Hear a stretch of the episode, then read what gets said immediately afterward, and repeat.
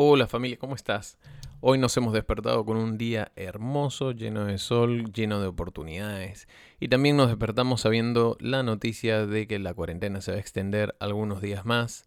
Así que no dejemos que junto con la cuarentena se extienda la ansiedad. Hay gente que en estos días ha empezado a cultivar buenos nuevos hábitos, hábitos realmente productivos. Hay gente que ha empezado a hacer ejercicio. No, no es nuestro caso, no es nuestro caso pero han empezado a hacer realmente rutinas buenas, han empezado a leer la Biblia, han empezado a orar, han empezado a tener comunión con su familia, han empezado a conocer esas personas que vivían en su casa, que resultó que eran parte de su familia, y resultó ser gente agradable.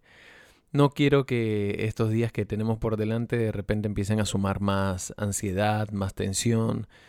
Sigue creciendo, sigue estando tranquilo porque las cosas van a estar bien, todo va a estar bien y nosotros tenemos que ponerle el mejor ánimo y las mejores ganas a todo lo que estamos haciendo.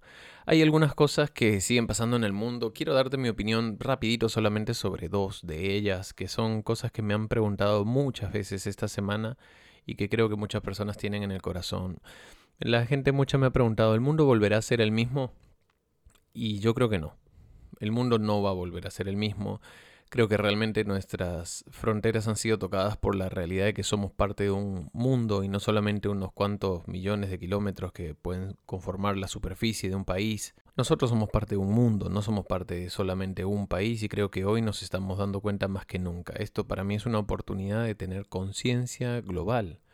Una conciencia de que tenemos que cuidar a nuestros hermanos que están en otros lados del mundo, a las personas que hoy están pasando hambre y necesidad en, en países que están mucho peor, porque tal vez tú piensas que tienes gran necesidad, pero siempre hay alguien que está peor que tú.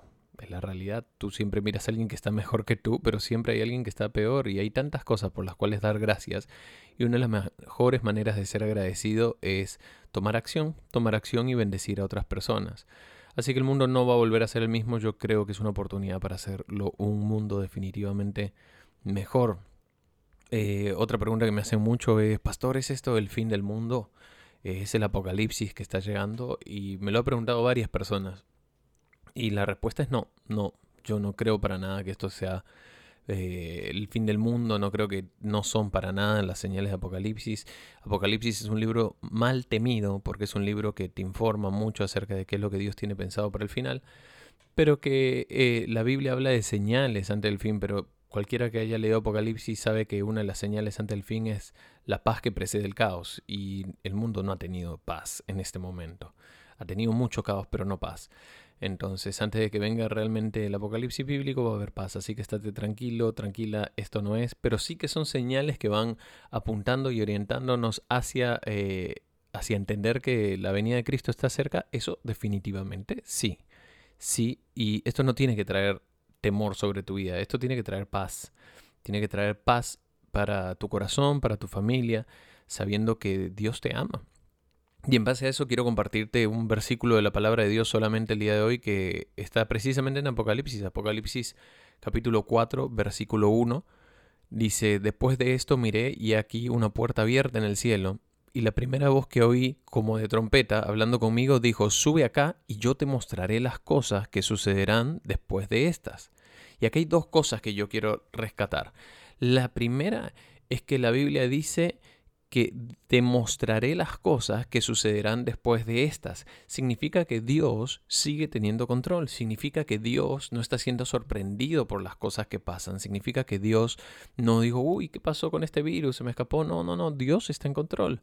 Eh, que Dios es responsable de lo mal que tratamos el mundo, de las condiciones eh, lastimosas con las cuales a veces eh, manejamos nuestros asuntos, que, que Dios sea responsable de cómo nosotros cuidamos el mundo hoy, no.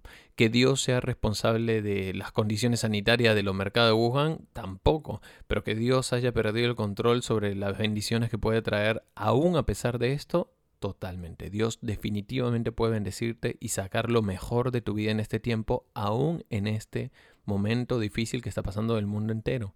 Así que, en primer lugar, quédate tranquilo, Dios sigue teniendo control. Y lo segundo, la Biblia dice, sube acá. Sube acá. ¿Por qué? Porque siempre ha sido parte del plan de Dios elevar tu vida.